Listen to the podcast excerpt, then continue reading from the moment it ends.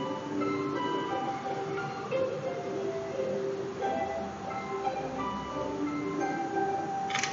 位叔叔阿姨，大家晚安，欢迎来到超马白蜡青铜人生的文青单元。今天晚上，我爸爸要分享哪些充满淡淡文情味的内容呢？请品尝。各位大家晚安。你说现在要分享什么淡淡的文青味？各位啊，现在好像什么味都没有了，对不对？当你大门不能出，二门不能迈，好像真的快什么味道都没有了。不过你会不会觉得很妙？因为你都待在家里面。呃，虽然巴拉大很希望各位能够跟你的家人能够有更多的互动了解，而不是你划你的手机，他看他的电脑，可以多一点点的聊天跟沟通。呃，我希望是这个样子啦。不过好像在新闻媒体上面，他们也很容易忘，哎，为了我们去增加很多聊天的话题，譬如国产疫苗跟外购疫苗，OK 吗？各位，你冷静，你冷静。我不知道你认识巴拉达多久，不过我想我很希望让各位知道，我们今天所聊的话题，可能跟你一辈子待人接物或者是处事的原则，如果可以有一点点的帮助，我会非常的高兴。我们从两个地方来讨论好了，哦，这个可以讨论，大家可以讨论到两百个地方，但是我们先讨论两个地方就可以。来，各位。第一个，这是价值观的问题哦，这个不是对错，也不是是非，更不是善恶哦，这个只是不同的想法。来，问题来喽，我问过其他的朋友了，我想听听各位，你们当然没有办法跟我直接回话嘛，但是你可以想想看，在布袋戏里面我看到的一段剧情，男女老幼一共十个人染上了恶疾。但是只有七颗救命的药丸，你打算怎么做？如果你是一个主导者，你可以决定怎么处事的情况之下，七个哦，十个人染上恶疾，只有七个人可以吃到那颗药，你打算怎么分配？很难，对不对？在布袋戏里面，那个男主角也陷入了两难了，因为他明明知道，各位现在的状况就是什么？就是你明明知道要放弃，但是你舍不得。你说十个人里面男女老幼都有，我们就把它二分法就好了。你到底是要先把那七颗药给健健康康的人吃，还是把那七颗药给有一点点？生病的人吃，两难，对不对？疫苗来了，我们来聊。台湾有两千三百万人口，我们当然是希望每个人都打，而且要打两剂，对不对？我们先以一剂就好。我们打一剂是不是大约至少要两千三百万剂？就算两千三百万剂，无论它是国产的还是外购的疫苗。当两千三百万剂，它不可能在一天到位的情况之下，总会按照顺序吧？该按照顺序，对不对？那请问一下，这个问题就非常重要喽。各位，您正在听广播的人，您是身体健康的那一个人，如果你被排在最后一波在打疫苗，你心里面会有什么想法？你知道你打得到？但是因为要照轮照排，所以你被排到最后一个，你的心情会是什么？最后一轮绝对不是在第一个人呢，礼拜一打，第二个人可能在礼拜二就打。我想你应该不用不会奢望这种事情吧？两千三百万人在轮的情况之下，第一批跟最后一批打的时间落差一定比较久，不可能只有一天两天，对吧？在这样的情况之下。你晚，你比如说你晚一个礼拜，你晚两个礼拜再打，这一两个礼拜对你来讲是不是也是一种风险？是，你愿不愿意？你愿不愿意？你是身体健康的人哦，你愿不愿意等？在国外就是这种方式啊，国外在欧美再去施打疫苗，他们也得排队，也得轮流，他们先打谁？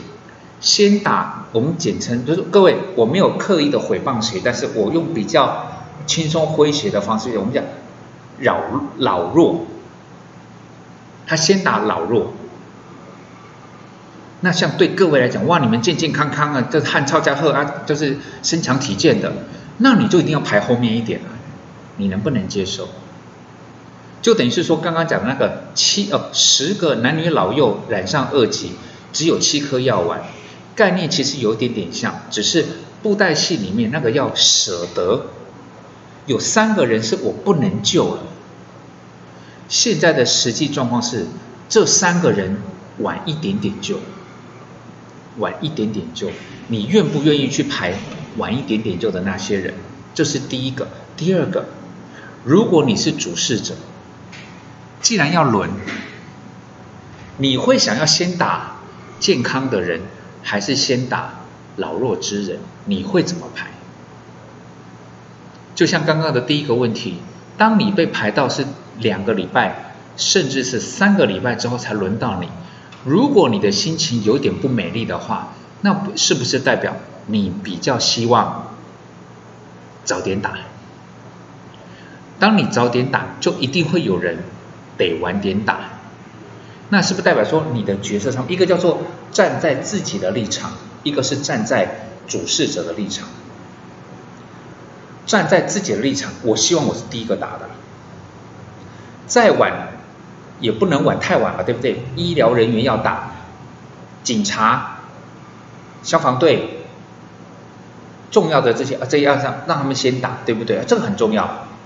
那我排第二应该不过分吧？哦，对，人都是这么想。但是当你是主事者的时候来讲话，照你这样子的排法来讲话，好像是老弱残兵要摆最后再打，那有没有可能造成另外的问题？是不是有不同的考量？这就是巴拉达常常常在讲。这件事情不叫做是非对错，更不叫做善恶，而是每个人的想法不一样。像我在巴拉云跟大家聊的时候来讲话，他们会是说，按照国外，先打老弱者，但是对八大来讲的话，我要先打年轻的，我要先打年轻的，没有对错，所以说你不要问我为什么，因为对我来讲就是说，就有点像说，今天各位。我爹已经在天上了，所以我敢开，我敢跟他开这个玩笑，我敢跟他开这个玩笑。各位，如果用你用这个玩笑话，你来姑且听听看，你就会知道这件事情对你来讲，如果你是主事者，而且你就是那个主事者，你会有多痛苦？一个叫做我爹九十三岁了，一个叫做小巴拉十岁，我只有一针的疫苗，你觉得我该打谁？答案你会不会觉得很明显？你会不会想都不想就知道答案应该打应该打谁？你的爹娘，我说这难就是要把题目设计的最难，就是让你们会觉得这个才会有聊天的意义意义性，就是你爸妈已经七八十岁了，你的小孩只有七八岁，你只有一针排顺序，你会先让孩子打还是先让你爸妈打？你的答案跟我的答案一定是一样的，先打孩子，对不对？我会误会你吗？不会，你是因为不爱你父母吗？啊，没有哦，哇，你是孝顺，你是十大楷模。但是七八十岁的长辈跟七八岁的孩子，你跟我的决策，我猜想是一样的，先打孩子。所以对我来讲，这种聊天。可以去让我去认识不同的人，认识不同的人，他的不同的想法，跟这个只要，而且第一个是呃，我们认识一下大家的想法，第二个就是在聊天的过程中，如果你刚刚那个话题哦，就是一个是七八十岁的父母，一个是七八岁的孩子，他想打父，他还是想先帮他父母打，是代表他跟我的想法不一样，但是我们两个还是要能聊天哦。不能讲是说你的想法跟我的看法不一样，所以我们两个就是一人拿一把刀，我们来互砍，或者是说大家开始唇枪舌战，好像我要说服你，还要说服我，各位，那不叫朋友，